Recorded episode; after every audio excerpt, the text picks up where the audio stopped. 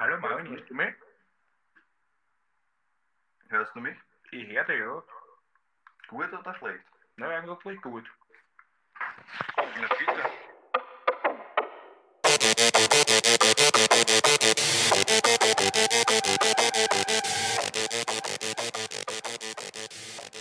Yo, yo, yo und herzlich willkommen zu Folge 31 von Mord ist dir Hobby. Wie geht's, mein Lieber? Ist das jetzt mein Einsatz? Jetzt ist dein Einsatz. Offiziell. Mein Name ist Jared. Und mein Name ist Marvin. Deine Frage war aber eine andere. Mir geht's gut. Mir geht's sehr gut. Wie geht's dir, Sehr gut. Bruder? Super, mir geht's super. Bestens erholt. Ja, du kommst ja frisch vom Urlaub. Frisch vom Urlaub. Frisch von Griechenland. Ja, braun gebraten.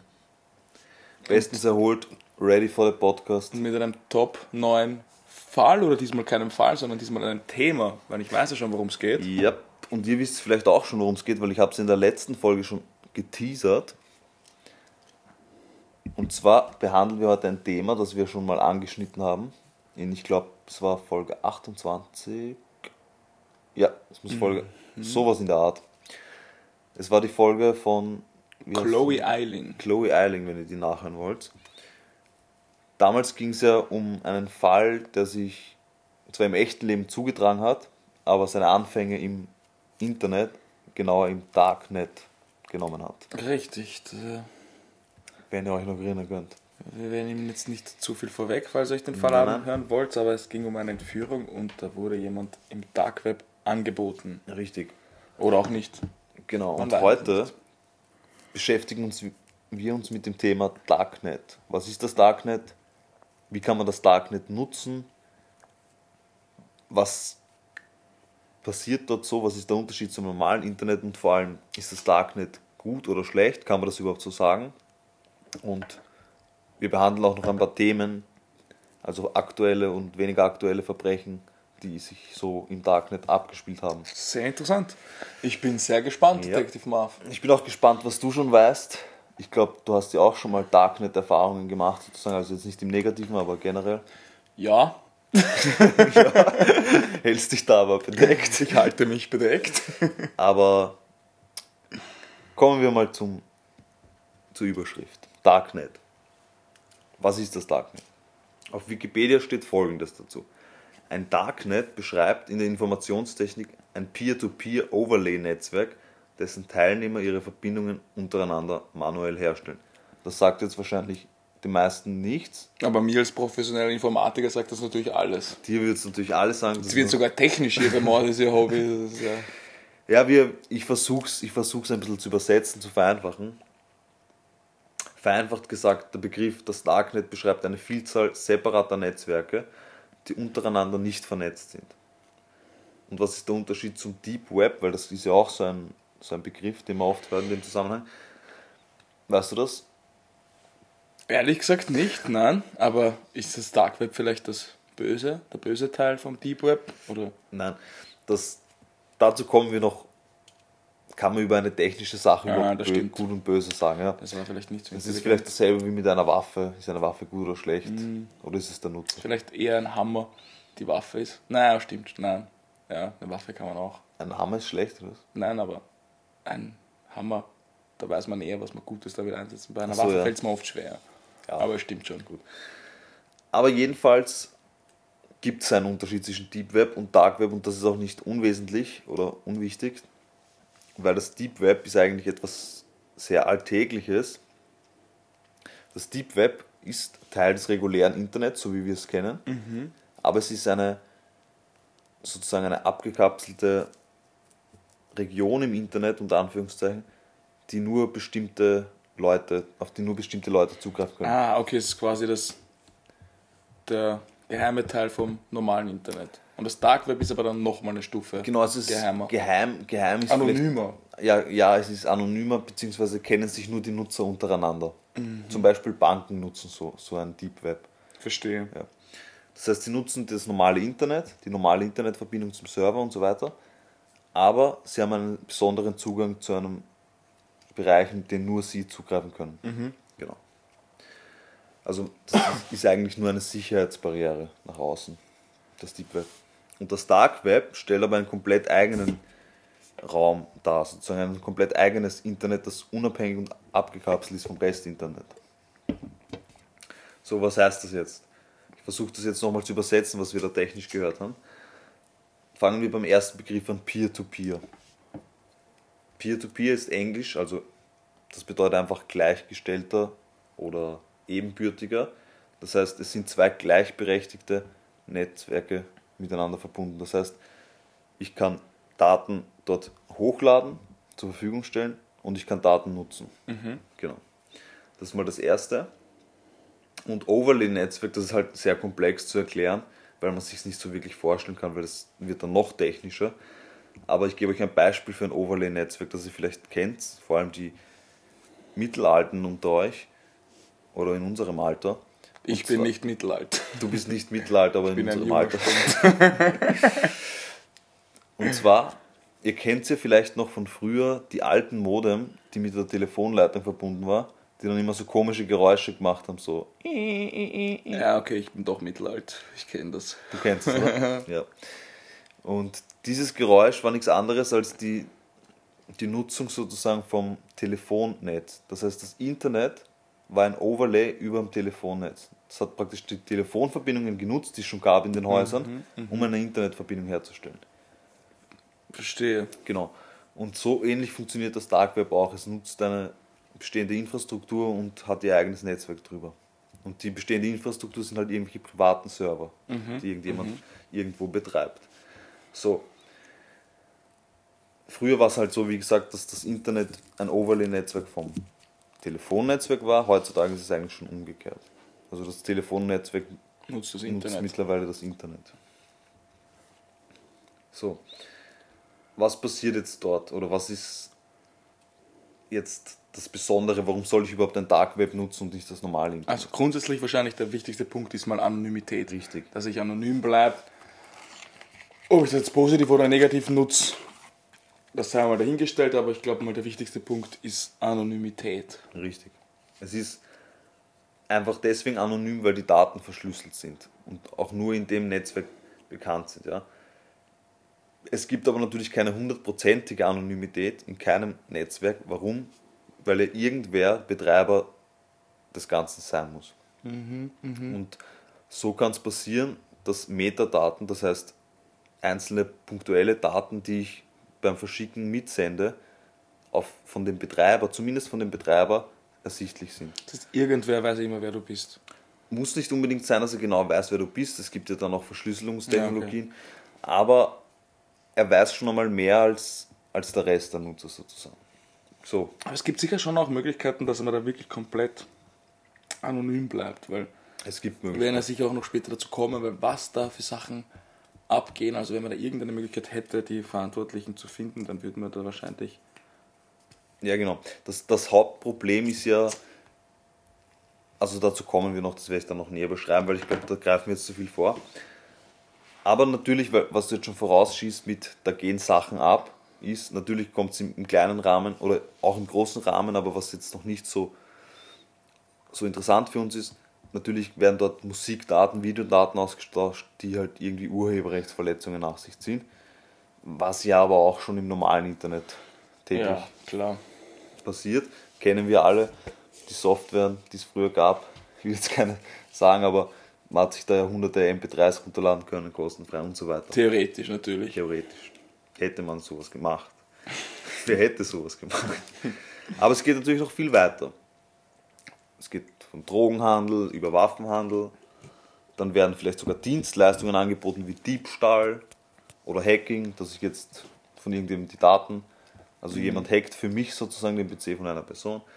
Aber es geht sogar noch schlimmer bis zu Auftragsmorden und Pädophilie. Also, dass Pädophilie im Dark Web weit verbreitet ist oder im Darknet, darüber brauchen wir, glaube ich, leider nicht streiten.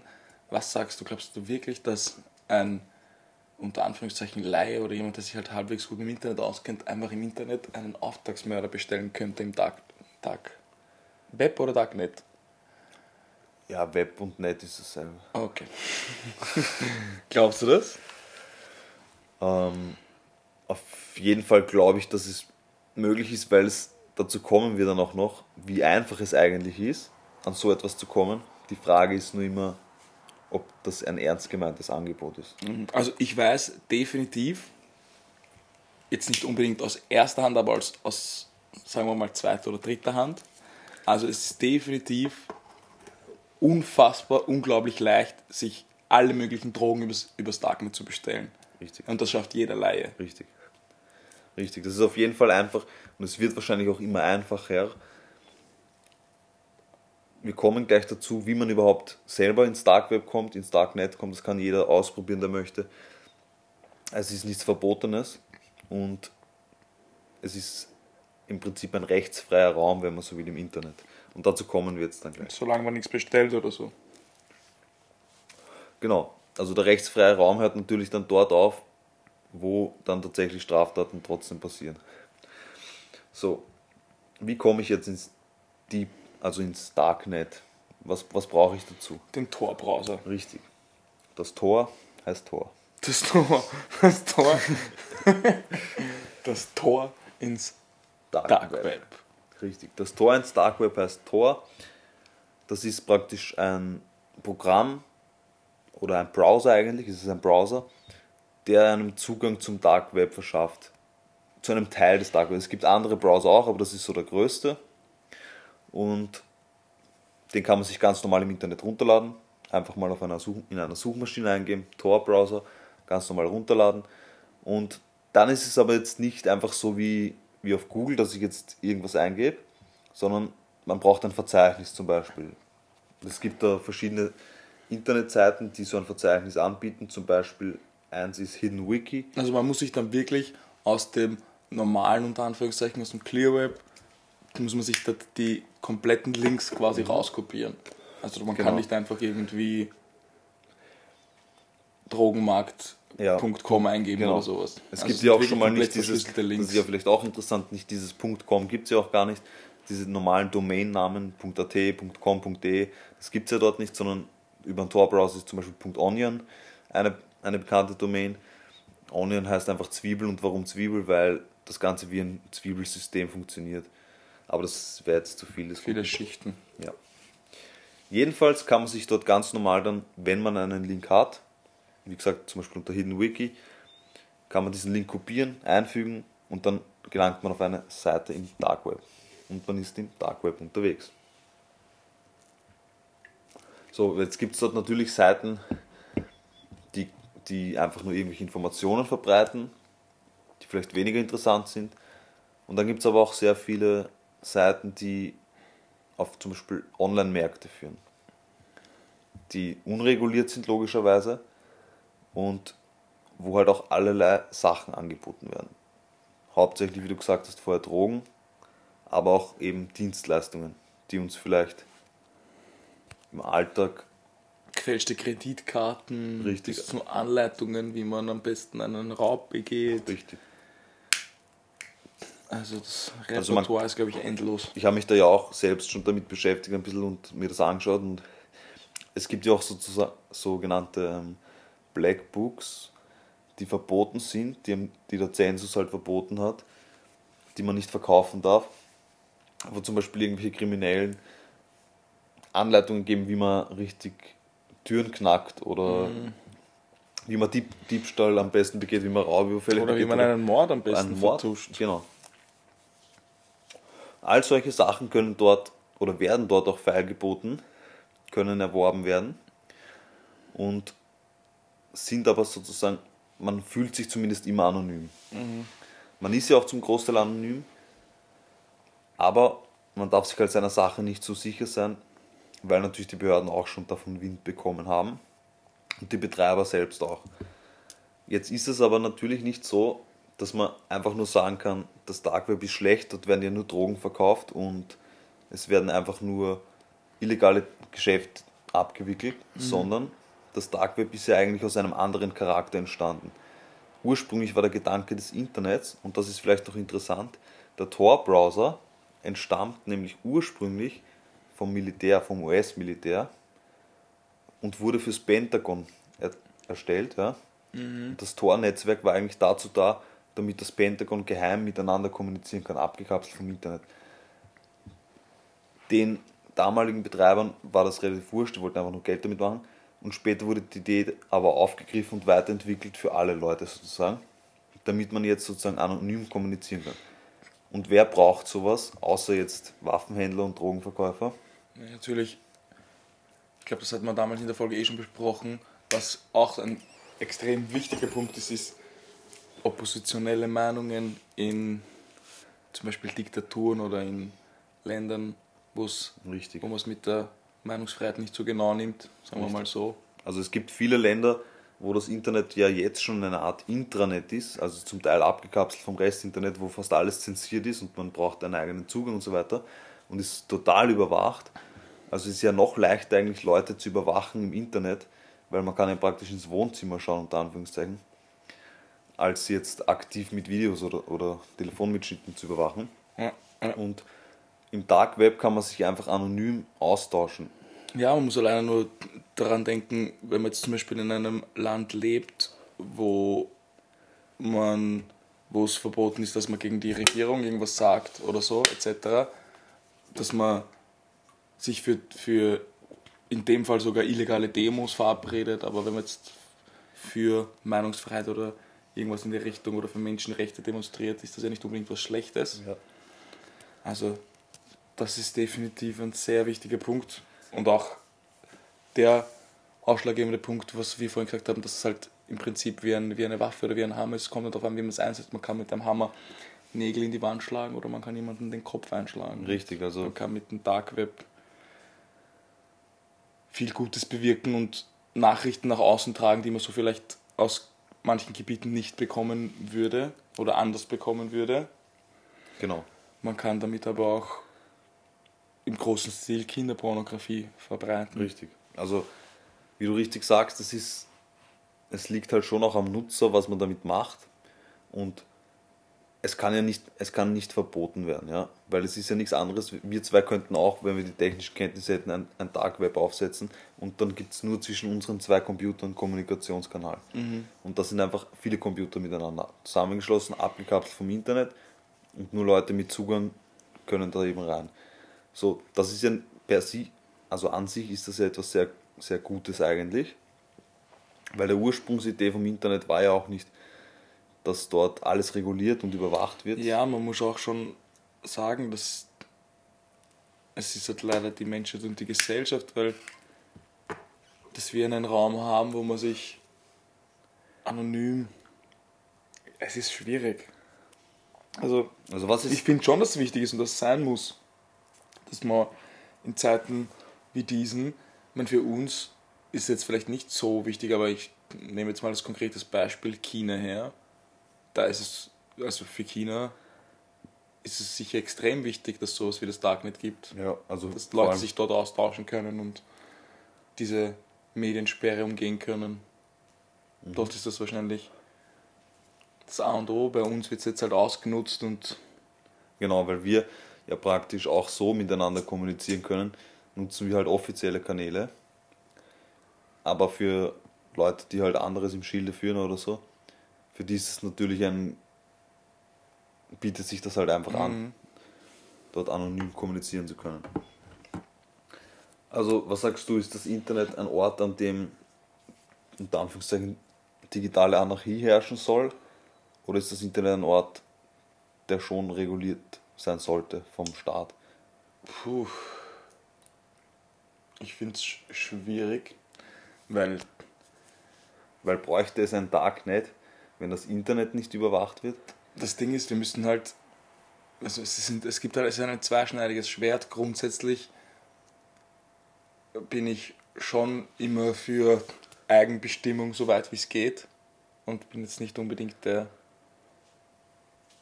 Pro-Staat-Mensch, sage ich jetzt nochmal. Ich weiß nicht, wie ich das am besten ausdrücken soll.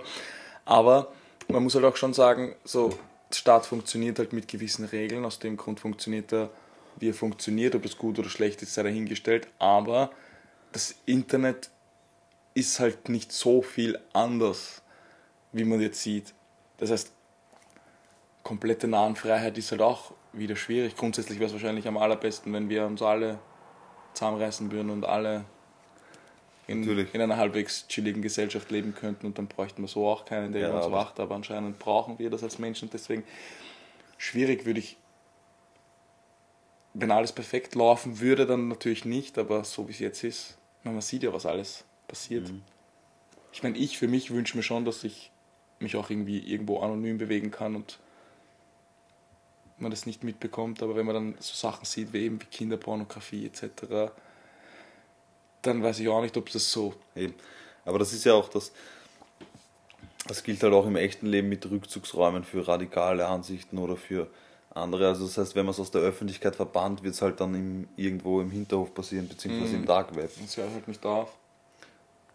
Deswegen wird es immer Rückzugsräume geben, es wird immer eine Art von Dark Web oder Darknet geben. Und insgesamt glaube ich, bin ich dann schon eher für die Anonymität, muss ich schon ehrlich sagen.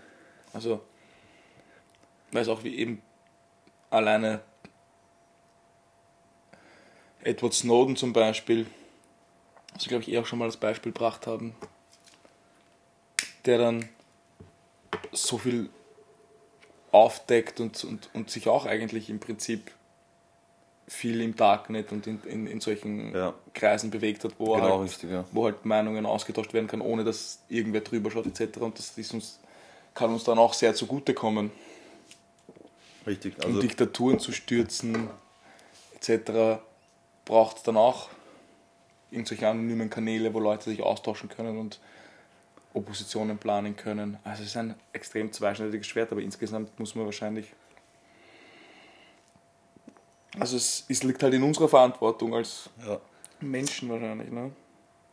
Was Man- sagst du dazu? Naja, ich, ich gebe dir da vollkommen recht und so wie wir das Internet kennen und auch schätzen, das normale Internet, sage ich jetzt mal,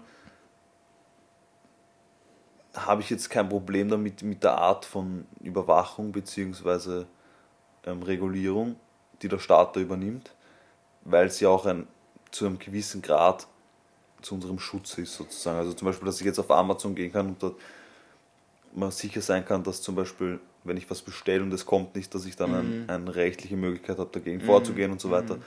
Oder dass ich, dass ich, ähm, dass eben pädophile Seiten und so gesperrt werden und so Oder weiter. was auch, es ist prinzipiell, dass es halt wie im echten Leben ist. Wenn im Internet mich jemand um Geld betrügt und ich kann das nachvollziehen, dann wird derjenige zur Rechenschaft gezogen, ob das im echten Leben oder, es ist, oder im, im Internet. Genau. Andererseits kann man dann auch natürlich wieder sagen, ich muss mich halt selbst schützen, selbst informieren und mich so weit im Internet bewegen, dass Ja. ich. Ja. An, ja, es ist schwierig. Natürlich, man kann dieses Argument jetzt auf die normale Wirtschaft umlegen. Ich will jetzt eh nicht zu viel, zu viel aufbauschen, aber wenn man jetzt sagt, man will eine komplett liberale Gesellschaft, wo halt wirklich der Konsument für sich selbst verantwortlich ist und sozusagen sich nur ein guter Händler durchsetzen kann, wenn er auch ehrlich ist. Von dem Aspekt her ja, aber wir wissen halt leider, dass sehr viele unehrlich sind und deswegen finde ich es jetzt gar nicht so schlecht, wenn ich mir nicht immer Kopfzerbrechen machen muss, wenn ich eine Bestellung aufgebe. Ja, das stimmt schon auf jeden Fall. Es ist halt, wenn wir in einer Utopie leben würden, Mhm. der alles In der jeder. toll ist und jeder korrekt Gewissen, ist ja. und Aber Dann bräuchten wir aber auch kein Dark Web, weil dann Genau, dann bräuchten wir auch kein Dark, das, das habe ich gesagt, dass, dass wir das Dark Web ja sozusagen dann obsolet machen. obsolet machen, richtig. Aber es gibt das Dark Web. Und wir beschäftigen uns jetzt mit ein paar Fällen, die mit dem Dark Web zu jetzt wird es interessant. Ich bin sehr gespannt, weil es bietet sehr viel, sehr viel, sehr viel Stoff. Es bietet auf jeden Fall viel Stoff und es wird, glaube ich, noch viel mehr Stoff in Zukunft bieten, weil ja jetzt erst so richtig Also ich glaube, am Anlauf ist. Das Ding ist halt, es, es geschehen wahrscheinlich sehr viele Verbrechen im Dark Web, aber weil es eben das Dark Web ist, werden wir auch nicht alles erfahren. ja, und ich glaube, dass das sich schon sehr, sehr, sehr, sehr lange zieht und das ist jetzt langsam Den das- Mainstream die, erreicht. Ja, langsam haben es die Leute am Schirm, Ja. was da eigentlich abgeht. Ich meine, es gab jetzt dann schon Silk Road und die ganzen Drogenplattformen, die aufgeflogen sind, wo die Leute wirklich gemerkt haben, okay, da ging über Jahre lang haben wirklich die Leute wir komplett über die Welt wild Drogen bestellt, ohne dass das irgendwer nur annähernd Ja. am Schirm hatte. Dazu kommen wir. Fangen wir mit einem Fall aus dem Jahr 2016 an. Vielleicht einem Fall, der manchen noch in Erinnerung ist. Am 22. Juli 2016 erschoss der 18-jährige deutsche Iraner im Stadtbezirk Moosach neun Menschen mit einer Faustfeuerwaffe. David S. Kannst du dich noch erinnern? Ja, ich glaube, das war der Fall, wo es auch diese Videos gab von McDonalds etc. Richtig, Ja, also da kann ich mich definitiv dran erinnern.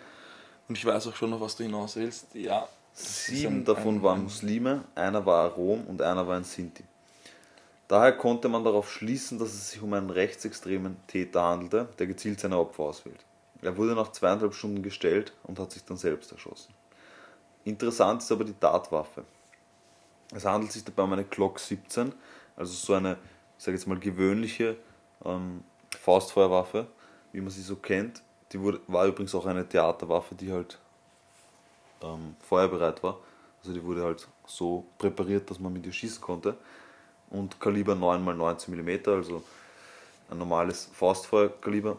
Die Seriennummer war entfernt worden, das lässt immer schon mal darauf schließen, dass man irgendwas verschleiern will. Mhm. Und im Übrigen dieselbe Waffe, die auch der Rechtsextreme Anders Breivik benutzte. In Norwegen. Der Schütze hatte über 200 Schuss Munition bei sich.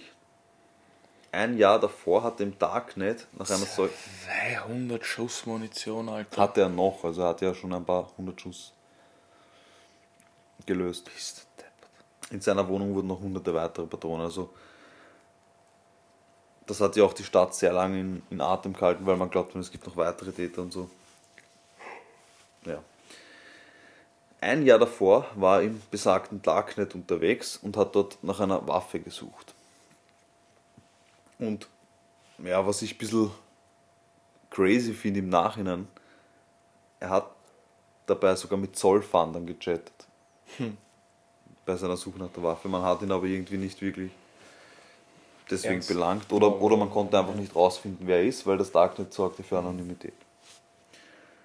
Im Endeffekt hat er die Waffe dann über einen Darknet-Shop um 4350 Euro erworben. Mit dem Händler, also er hat das alles im Darknet beschrieben und das Geld überwiesen und hat sich dann aber persönlich mit dem Händler getroffen. Das ist aber auch wieder was, was fürs Darkweb relativ ungewöhnlich ist. Was? Ja, dass man sich dann persönlich im echten Leben irgendwie trifft. Ja, Normalerweise passiert ja alles irgendwie über Post. stimmt, normalerweise passiert es über Post. Ich kann mir vorstellen, dass er sich vielleicht sicher gehen wollte, dass die Waffe funktionsfähig ist, beziehungsweise einfach ähm, Ja, dass er halt nicht 4000 Euro oder über 4000 Euro ausgibt. Und und dann, dann kommt nichts oder er war, oder hat er einfach Angst, dass sein, sein Paket entdeckt wird. oder das, ja. Wie dem auch sei, was jetzt vielleicht auch interessant ist, der Händler wurde dann selbst, nachdem das Ganze passiert ist, ausfindig gemacht und er wurde verurteilt wegen illegalen Waffenbesitzes, wegen illegalen Waffengeschäften und weil, wegen Verbreitung also rechtsextremen Gedankengutes. Ja, und vor allem, wenn das ein, also, okay, da war das, das war dann vielleicht auch so ein Hirngewaschen, aber im Normalfall muss das ja auch was mit dir machen, wenn du da Ja. vielleicht das nur fürs Geld machst und dann hast du vielleicht die Waffe verkauft, die für sowas benutzt wird. Natürlich, dessen muss sich aber ein illegaler Waffenhändler immer bewusst sein. Das stimmt natürlich, ja. Weil wer kauft illegal eine Waffe, wenn er nicht, wenn er gute. Die wenigsten haben gute Absichten, glaube ich. Das, Das manche halt einen Waffenschein. Naja, wie gesagt, er wurde deswegen verurteilt. Und der Betreiber des, der ganzen Seite oder des Netzwerks, das war ein 31-jähriger Informatiker aus Karlsruhe, wurde ebenfalls wegen fahrlässiger Tötung und Körperverletzung verurteilt, weil er das zugelassen hat. Also weil er zugelassen hat, dass dieser Handel stattfinden konnte. Was hältst du davon?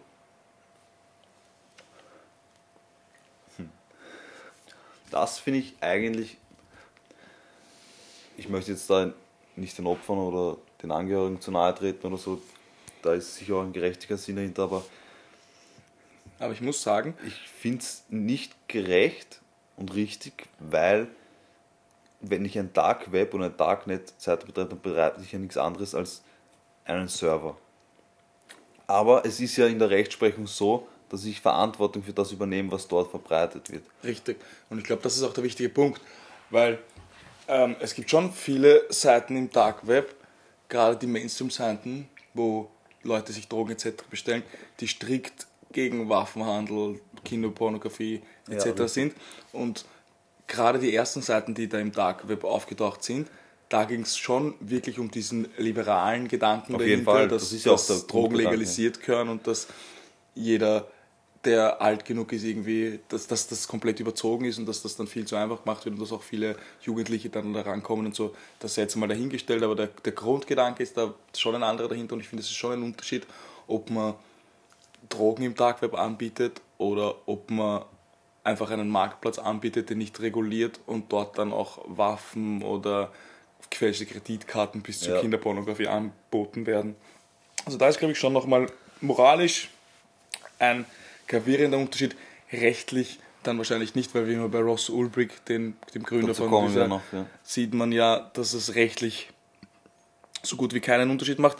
Der, und ich freue mich darauf, wenn wir dann auf ihn zu sprechen kommen, war, war aber zum Beispiel schon jemand, der diesen liberalen Gedanken vertreten hat und Richtig, ja. sowas zum Beispiel nicht wahrscheinlich, aber schwierig, schwierig, weil der dann auch, aber wie gesagt, das macht schon einen, einen gravierenden Unterschied, glaube Das ich. macht einen gravierenden Unterschied. Und deswegen ist dann vielleicht auch so jemand zur Verantwortung zu ziehen. Es wird ja auch bei solchen Urteilen, weil es ja so selten passiert, weil man ja in Wahrheit die wenigsten ausfindig machen kann, wird das ja dann oft auch vom Staat oder von der Rechtsprechung als Exempel statuiert, Ja, stimmt. damit die anderen sozusagen sehen, schaut, was passiert, wenn ihr das Ist jetzt auch im, im anonymen Internet nicht sicher. Ja, also so viel dazu. Dazu wollte ich eigentlich nur sagen, dass eben die Waffe im, im Darknet bes besorgt werden konnte. So einfach eigentlich. Bestellt wie auf Amazon fast. Und dass dann so etwas zu so einer Tat geführt hatte. Was, ob so jemand dann nicht irgendwie anders auch an eine Waffe gekommen ist, sei dann auch wieder dahingestellt.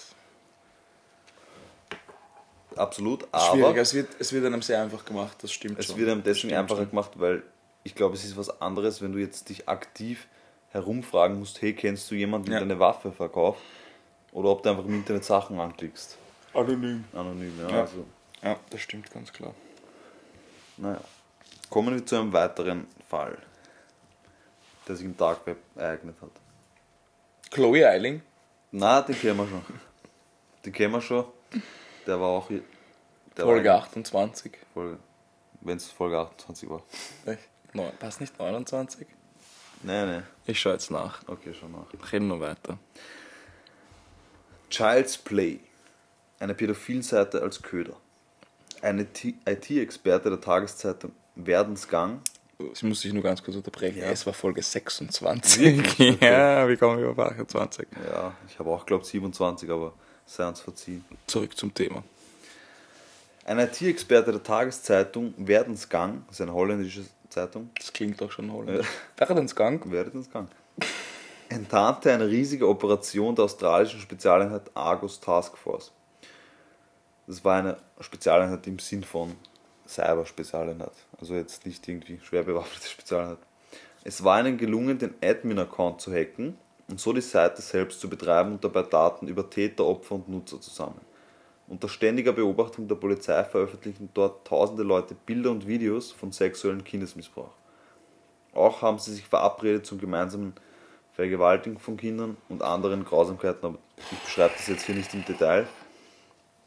Genial war eigentlich, wie der IT-Experte an den Standort für den Server kam. Ihr kennt das ja alle, ihr könnt ja zum Beispiel auf Instagram oder auf WhatsApp euer Profilbild ändern.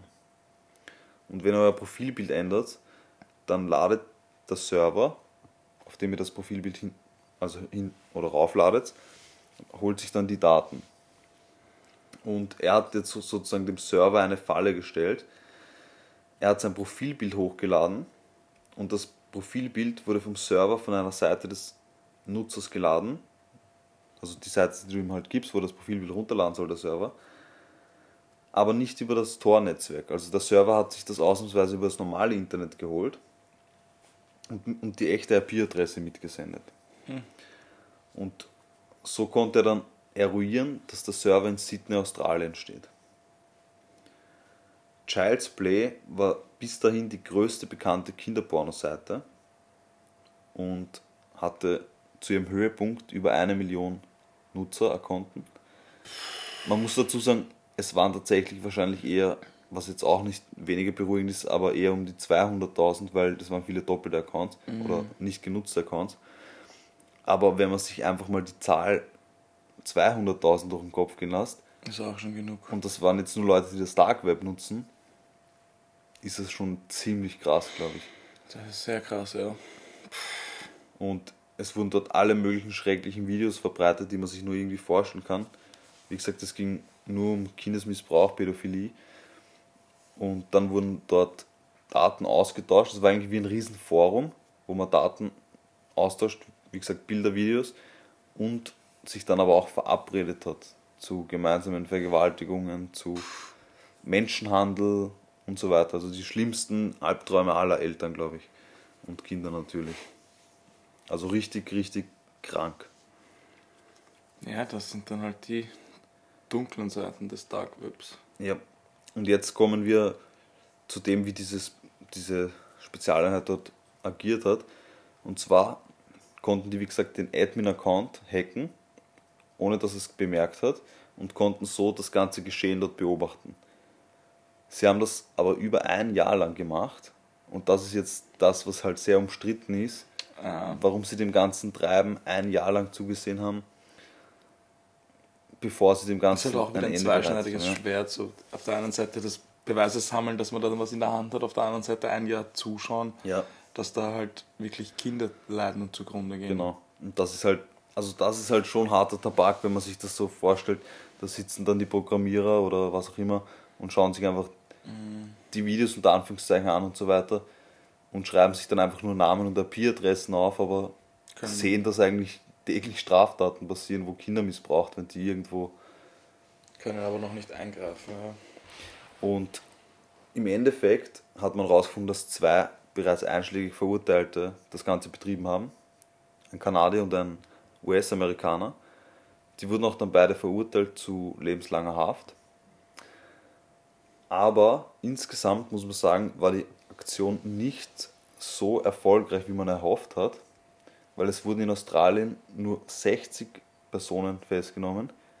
Davon wurden nicht alle verurteilt. Und insgesamt ist es halt auch so, dass es ja ein weltweites Netzwerk war. Und man hat dann Namenslisten an alle Länder geschickt.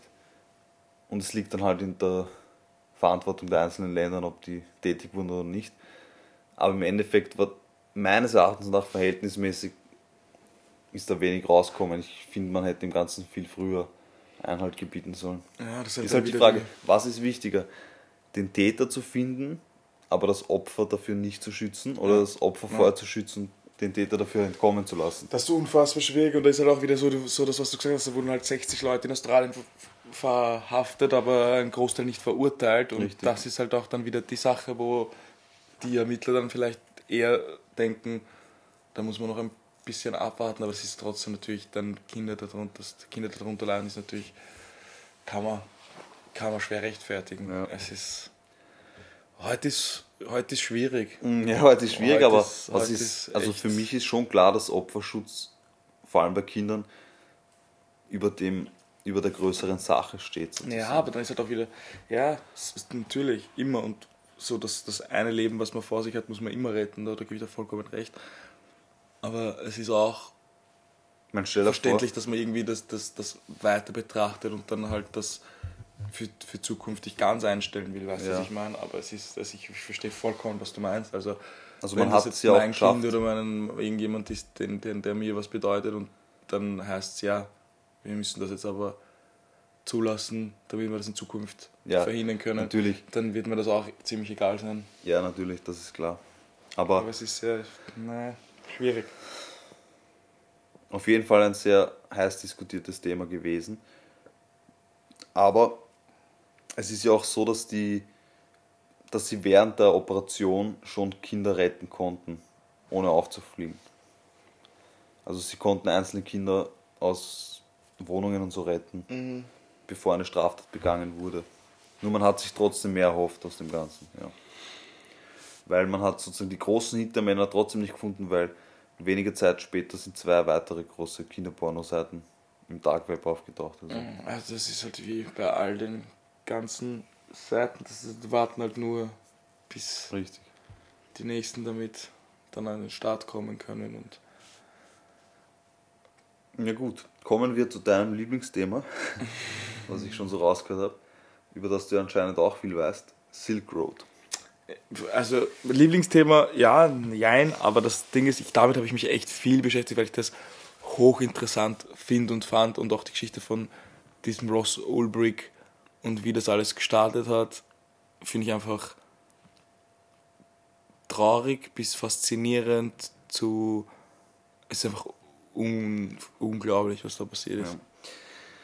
Was ist Silk Road? Silk Road ist ein Dark Web Schwarzmarkt, also so wie wir jetzt das eh schon öfter besprochen haben, der als Handelsplatz für Drogen und digitale Güter, zum Beispiel Videos, Musik, diente. Aber natürlich auch Drogen, Waffen und andere Dienstleistungen. Als Kryptowährung wurden Bitcoins verwendet. Das heißt, man konnte dort nicht mit echtem Geld zahlen, sondern immer nur mit Bitcoins. Und wenn du dich angemeldet hast als Käufer oder auch Ver- Verkäufer, hast du ein Wallet bekommen, also eine digitale Geldbörse, auf die dann die Bitcoins geladen wurden oder von denen du sie verschickt hast. Somit war sozusagen sichergestellt, dass, dass dieser Handel nicht rückverfolgbar ist und auch nur im Digitalen passiert. Diese Bitcoins kann man dann halt auf Märkten gegen echtes Geld umtauschen. Es gab sogar ein Feedback-System, das heißt, es gab für die Verkäufer eigene Bewertungsseiten, so wie auf Amazon, wie man das kennt, oder anderen Online-Märkten, wo man bewerten konnte, okay, Also Ware ich- ist angekommen, ist muss gut. da, ich muss da jetzt kurz, kurz unterbrechen, weil wie gesagt, ich habe mich schon ein bisschen damit beschäftigt und das Ding ist, für die Leute, die sich darunter wenig vorstellen können, das kann man nicht, das kann man sich nicht vorstellen wie Amazon, sondern das kann man sich, also ähnlich wie Amazon, sondern das kann man sich wirklich eins zu eins wie Amazon vorstellen. Also mit den Produktbildern, Produktbewertungen zu Top-Verkäufern, Genau, also das Also es- kann man sich echt Ja. vorstellen wie Amazon. genau. Und das war ja auch, das gibt dem Ganzen ja auch die Legitimität dem Händler zum Beispiel, dass er einfach seine Ware ankommen muss und dann hat, steht er einfach in der Gunst der Käufer hoch, hat gute Bewertungen und dann wird halt mehr gekauft. Das ist ja im Sinne des Verkäufers sozusagen. Und es gab sogar ein Beschwerdesystem. Das heißt, ist die Ware nicht angekommen oder zu wenig und so weiter oder wurde eine Dienstleistung nicht erfüllt, dann konnte man sich beschweren. Da gab es ein eigenes Ticketsystem. Da wurde dann dem nachgegangen, ob es ein Betrüger ist oder nicht. Und die Also wurden da, dann auch da, da, gebannt. da hat ein komplettes Team dahinter gearbeitet, Ja. das dann Beschwerden Genau. aufgenommen hat. Richtig. Das muss man sich halt einmal wirklich vorstellen. Erstmals wurde die Seite 2011 online gestellt und war über den besprochenen Tor-Browser auffindbar. Schon im Jahre 2013 wurde ihr Betreiber Ross Ulbricht, über den du ja schon gesprochen hast, ein 26-jähriger Student aus den USA verhaftet. Bis dahin, also von 2011 bis 2013, wurden bereits Waren im Wert von 1,2 Milliarden Dollar gehandelt. Milliarden. Ja, 1,2 Das muss Milliarden man sich Dollar. mal auf der Zunge In zwei Jahren und das nur im Dark Web. Das ist, das ist schon, das ist, also was dort abgegangen ist, ist wirklich krass. 80 Millionen davon, 80 Millionen Dollar, soll er als Provision kassiert haben, beziehungsweise die Betreiber.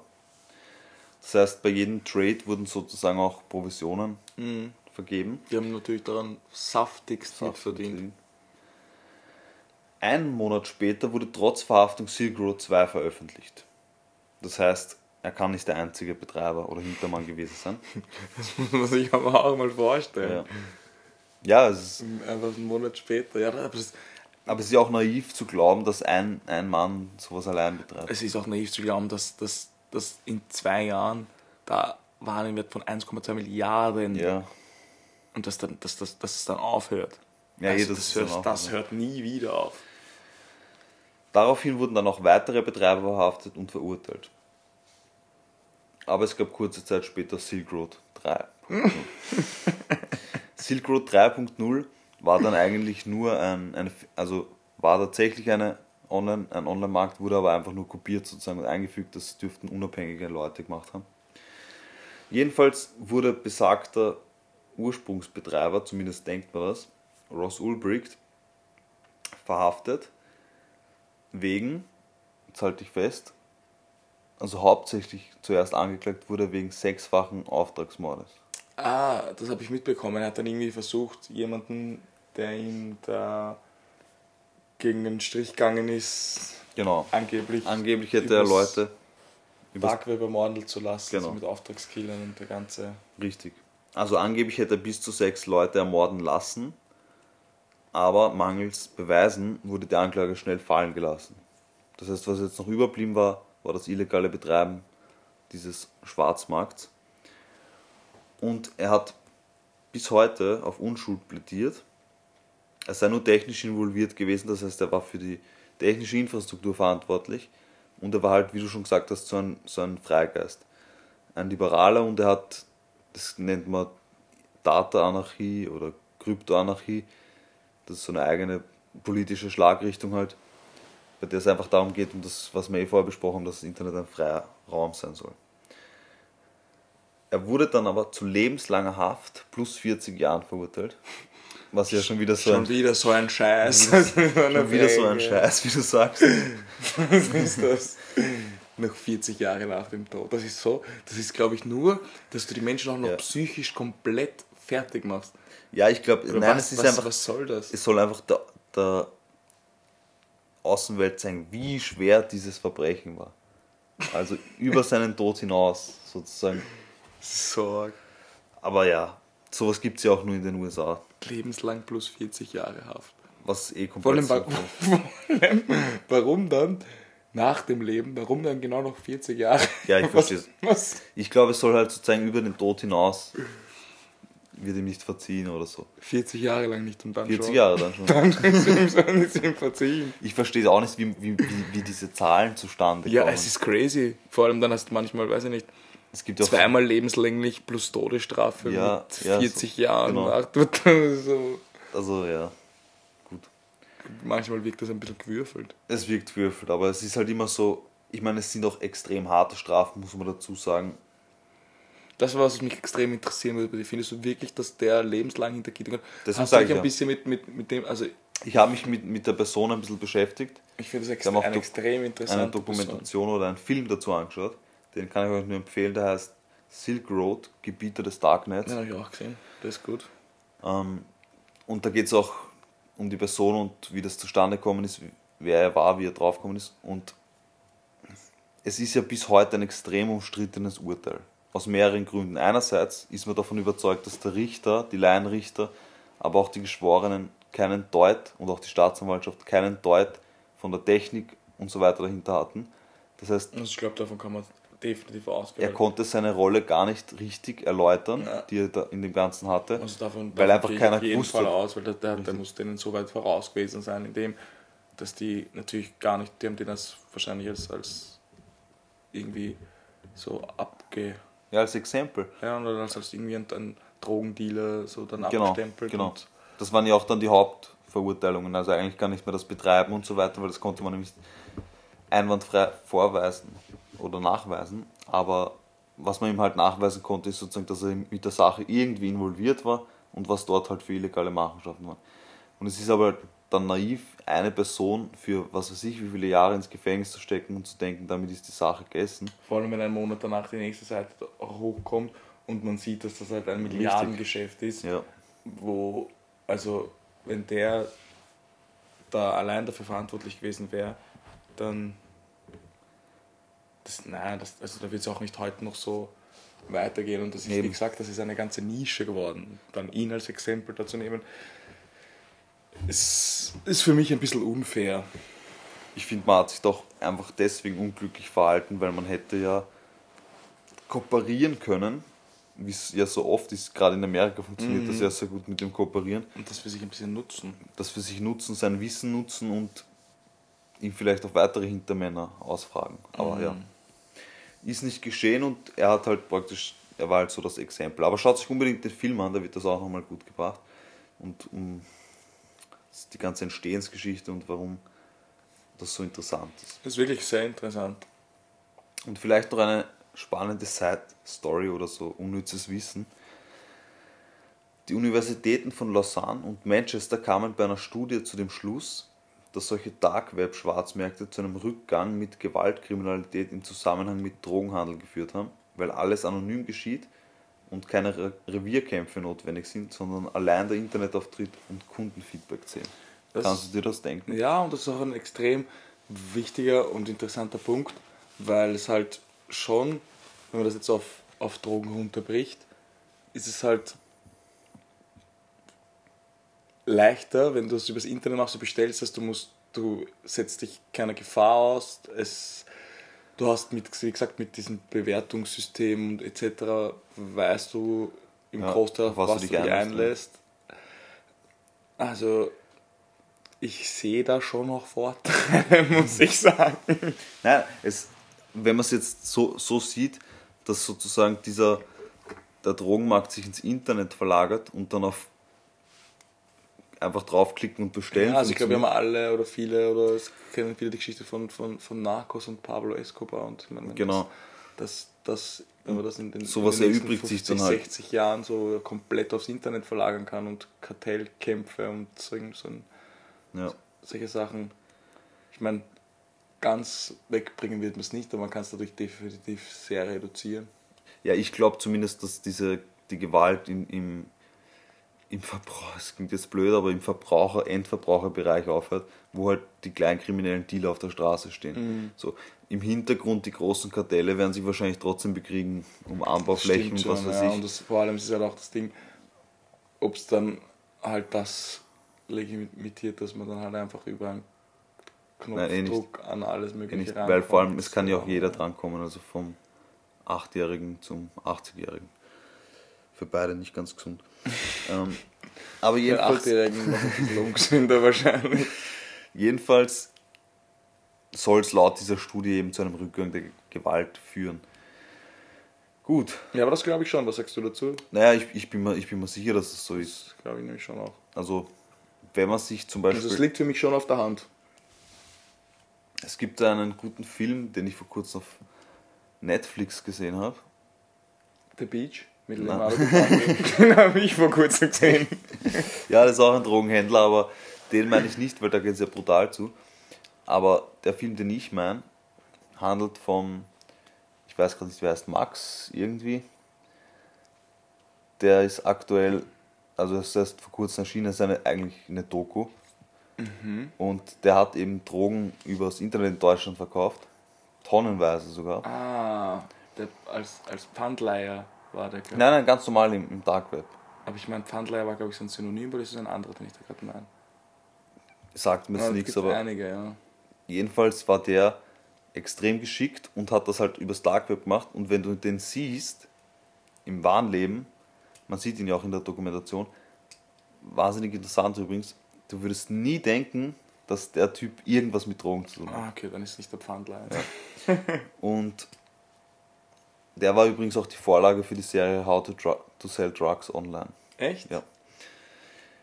Und Krass. extrem interessant und schaut sich das unbedingt an. Ich werde dann auch noch rausfinden, wie es heißt, die Serie, weil ich, ich würde es euch wirklich ans Herz legen.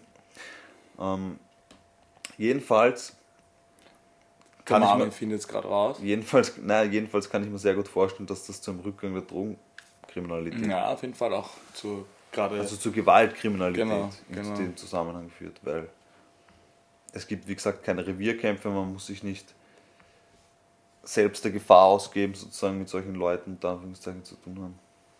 Ja. ja, man kommt halt auch nicht gar nicht in diese Kreise erst, erst rein, aber man macht halt einen Mausklick und ja, auch wieder. Hat Gutes, hat Schlechtes. Aber ich, es ist halt auch krass, weil man bekommt es ja dann tatsächlich, also so ist es auch in der Dokumentation dann, per Post einfach. Also man bekommt einfach per Post ein Paket und die Post ist praktisch dein, Ja, also dein das, Drogenkurier. Das, Ohne dass ich es natürlich weiß. das, also das funktioniert schon so. Ja. Ja, es dürfte funktionieren, sonst wird es ja nicht so florieren. Naja, ich finde es jetzt nicht auf die Schnelle leider, aber ich werde es nachschießen. Oder auf Instagram zumindest. Schieß auf Instagram. Ich schieße auf Instagram. Wo schießt es denn hin? Ins Dark Web. Auf mordisihobby.podcast. Richtig. Gut, und jetzt kommen wir vielleicht noch zu einem letzten Thema, nämlich einem, einer Urban Legend, von der du vielleicht auch schon gehört hast. Du machst das ganz Freestyle ohne Notizen und schaust mich so mit großen Augen an. Ja, ich weiß ja natürlich, was ich. bin gespannt, Was ich so zu Detective berichten Marv. Eine der weit verbreitetsten Gerüchte im Darknet, man kann dort einen Auftragskiller bestellen. Jetzt kommt endlich der Auftragskiller. Jetzt kommt endlich der Auftragskiller. Weil wir sind, Mord ist ja bekanntlich unser Hobby. Also ich muss sagen, ja, das stimmt. Aber ich muss, ich, ich muss kurz dazu was, was sagen. Eben dieser, nur ganz kurz, Pfandleier, das war auch ein riesen, der riesen, einen, einen, einen riesen Marktplatz, also kein Marktplatz, der hat einfach nur Drogen übers, übers Dark Web verkauft Okay. und im, im richtig großen Stil, ist dann auch verurteilt worden, macht jetzt einen YouTube-Kanal und redet ein bisschen drüber. Und der war da wirklich relativ stark vertreten im Darknet, also wirklich im, im großen Stil und war da auf, auf, auf vielen Seiten quasi die, die, die Nummer 1 und man, hat- man hat ihn gekannt. Und der sagt zum Beispiel, dass das mit einem Auftragsmord im Dark Web Blödsinn ist. Wieso sagt er das? Man sagt, dass es nicht gibt. Ich, ich, ich sehe es aber auch anders. Ich habe die Doku gerade gefunden. Shiny Flakes. Shiny Flakes, ich. ja. Ist auch gut. Vor kurzem rausgekommen, Shiny Flakes, The Teenage Drug Lord. Gibt es aktuell auf Netflix. Und das war sogar eine Seite, glaube ich, Shiny Flakes war das nicht sogar eine Seite, die dann im, im Clear Web, also im normalen Web war. Na, also Shiny Flakes war ja nur sein, sein Verkäufername, sein Benutzeraccount. Und nein, er war im, im Dark Web, soweit ich jetzt weiß. Und hat dort einen riesen Drogenhandel aufgezogen. Und mit 18 Jahren. Wenn man ihn aber in der Doku sieht, dann traut man ihm eigentlich auch zu, dass er so sehr erfolgreich sein würde. Mit legalen Geschäften, aber dazu mehr in der Doku. Ist wirklich sehr interessant. Gut, also jetzt zu, zu den Auftragsmorden. Wie du jetzt schon vorausgesagt hast, soll es sowas ja nicht geben. Die Sache ist die, man kann tatsächlich Auftragsmorde bestellen im Dark Web, aber wie ich vorher schon gesagt habe, Ist nicht so einfach. es ist meistens nicht viel Ich dahinter. muss noch einmal, es, es, es stimmt natürlich, weil das Ding ist, es geht im echten Leben, warum soll es im Internet nicht auch Richtig. gehen, jetzt wenn es alles, alles Richtig. jeden jeglichen anderen Sch dort gibt. Weil, wenn ich weiß, ich bin dort anonym, Ja. wem würde ich im echten Leben denn fragen, ob, ich, ob der mal einen Auftragsmord für mich begeht? Ja? Also ich würde dich fragen. Klar, ich würde sie auch machen, aber, aber nur als Hobby. Nein, aber das Ding ist halt im, im echten Leben, wen frage ich da, hey, kannst du mal für mich den so und so umlegen? Ich gebe da 5000 Euro, das, das machst du ja nicht. Da, da musst du ja dann schon in bestimmten Kreisen verkehren oder dich da irgendwie langsam hintasten. Und da besteht immer das Risiko, dass irgendwer dich irgendwie verratet. Ja. Aber im Internet, wenn das einfach so angeboten wird wie Rasierschaum auf Amazon, als Beispiel, Wieso rasieren ich weiß, ist mir gerade eingefallen, Weil man dann rasiert wird. weil ich dein Bart sehe. Ich gehe morgen zum Friseur. Ähm, dann würde ich mir einfach denken, okay, das ist ja easy und ich probiere es mal aus, was soll passieren. Was passieren kann, ist natürlich, dass mein Geld weg ist, ja, weil ich zahle ja im Vorhinein. Und das passiert auch meistens. Also es gab da ein, ein Mag- Magazin aus Amerika, das Harper's Magazin, das hat eine große Reportage gestartet zu dem Thema und untersucht, ob es wirklich solche Angebote gibt und ob sie auch ausgeführt werden. Also wie, was, heißt, was heißt ein Magazin probiert, ob das ausgeführt wird? Die suchen dann irgendein Opfer. Das heißt, Nein, nein, wenn du stirbst, dann wissen wir, das funktioniert. Nein, nein, sie haben, sie haben tatsächlich jemanden angeschrieben, Juri hat er sich genannt, im Dark Web, und haben ihm dann noch 5000 Euro überwiesen, aber natürlich für eine nicht wirkliche Person, für eine fiktive Person mit einem bestimm bestimmten Ort und so weiter, damit sie das alles überwachen können und so weiter. Und was ist passiert? Die 5000 Euro waren weg, der Benutzer war weg. Das heißt, das war ein Fake-Account. Man konnte auf seinem Benutzerprofil sogar auswählen, es gab ein Dropdown-Menü für Diebstahl, Raubüberfall und andere kriminelle Gewaltdelikte und unter anderem im Auftragsmord für 5000 Euro oder Dollar waren es. Es wurde auch schnell klar, dass es extrem viele solcher Angebote gibt. Auf fast jeder Seite findet man sowas im Dark Web. Aber wie gesagt, es ist meistens, oder Gott sei Dank, nichts dahinter. Es ist einfach meistens Betrug. Man überweist das Geld, das Geld ist weg. Ich glaube wahrscheinlich ist es einfach nicht, nicht so einfach, dass man es irgendwie so, weiß ich nicht, über eine Seite bestellt wie Rasierschaum, wie du schon gesagt Ja. hast. Aber wenn man in den richtigen Kreis unterwegs ist und da vielleicht, also wenn es Sachen wie Menschenhandel und diese krassen kinderpornografischen Seiten mit 200.000 Nutzern oder so gibt, Also ich kann mir schon vorstellen, dass der, der ein oder andere Natürlich. Auftragsmord übers Tag Wir kommen gleich dazu. irgendwie. Und zwar, es gab einen eher unrühmlichen Fall für das FBI. Und zwar hat das FBI im Dark Web ein Forum gehackt und hat herausgefunden, dass auf eine Frau eine Kopfgeldprämie ausgesetzt war. Von einem anonymen Nutzer. Das FBI hat die Frau daraufhin verständigt, was sich im Nachhinein als fatalen Fehler erweisen wird. Sie haben die Frau verständigt darüber, dass Kopfgeld auf sie ausgesetzt ist und sie ermordet werden soll. Daraufhin hat sie das Ganze ihrem Ehemann erzählt. Der hat sie dann einfach eigenhändig umgebracht. Weil Was? der Ehemann das Kopfgeld auf sie aufgesetzt hat. What the fuck? Das FBI hat dabei eben nicht beachtet, dass die meisten Auftragsmorde aus dem familiären oder Bekanntenkreis kommen. Ja, okay, und das FBI muss man das ja nicht wissen. Und kann man mal über, das kann man mal übersehen. Ups. Ja, das okay, Ups. wir können das ja nicht wissen. Was wir das ich glaube, so auf die Art werden sie auch rechtfertigt haben. ja, wie, das ist halt eigentlich ein skurriler und tragischer Fall, weil da wurde halt tatsächlich einfach ein Kopfgeld ausgesetzt in irgendeinem Forum, Dark Web. Und stell dir vor, da beißt irgendwer an. Ich meine, sie musste jetzt leider trotzdem dran glauben, weil das FBI so, so stümperhaft vorgeht. Aber es ist schon krass, oder? Weil du kannst da im Dark Web einfach schreiben 50.000 Euro für so und so und da wird sich schon wer finden. Das ist schon hart. Also mir macht das schon ein bisschen auch, auch irgendwie Angst, weil da, Es braucht keine Angst, ich habe keine 50.000 Euro. ja, du kannst es ja auch einfach reinschreiben und dann nicht zahlen. ähm, außerdem weiß ich, dass du mich eigenhändig umlegen würdest. Deswegen habe ich trotzdem Angst. Das schneiden wir wieder raus. Aber es gibt tatsächlich einen Fall, bei dem es dazu gekommen ist, dass ein Auftragsmord durchgeführt wurde. Echt? Und zwar haben ein 17- oder 19-jähriger Russe einen Mann ermordet, der im Internet beauftragt wurde. Tatsächlich. Also es ist Ja, also andererseits. nicht unmöglich und man hat auch herausgefunden, also das hat eine, keine Studie ergeben, aber eine Untersuchung von einem Kriminologen, dem David Wilson. Er hat festgestellt, dass viele junge Leute Straftaten im Internet gegen Bezahlung anbieten, aus Geldmangel einfach. Eher kleine Delikte wie Raubüberfall oder Diebstahl oder irgendwie Bespitzelung und solche Sachen. Aber junge Leute sind halt schnell bereit, gerade wenn sie unter Geldnot leiden oder Ja, ist eh drogenabhängig sind und so weiter, solche kleinen, solche kleinen kriminellen Delikte halt zu begehen für Geld. Weil du wirst jetzt niemanden auf der Straße anrufen und so, hey, soll ich jemanden für dich überfallen? Aber wenn du es dort einfach anbietest und dir keiner nachweisen kann, sozusagen, dass du es warst, Ja, ist, ist so eine Barriere gebrochen, weißt du, was ich meine? stimmt schon. Und es Ja. gibt größere Verbrechen, so TikTok zum Beispiel. Banken. Na, es ist. Also es ist auf jeden Fall möglich, einen Auftragsmord in Auftrag zu geben. Ob er dann wirklich ankommt, ist die andere Frage. Ja, dass, dass, mal. Nein, dass, es möglich ist, dass, es, dass es möglich ist, einen Mord in Auftrag zu geben, das, das hätte ich da auch sagen können. Ja, ja, das schon, aber Aber ich weiß, was du meinst, ja.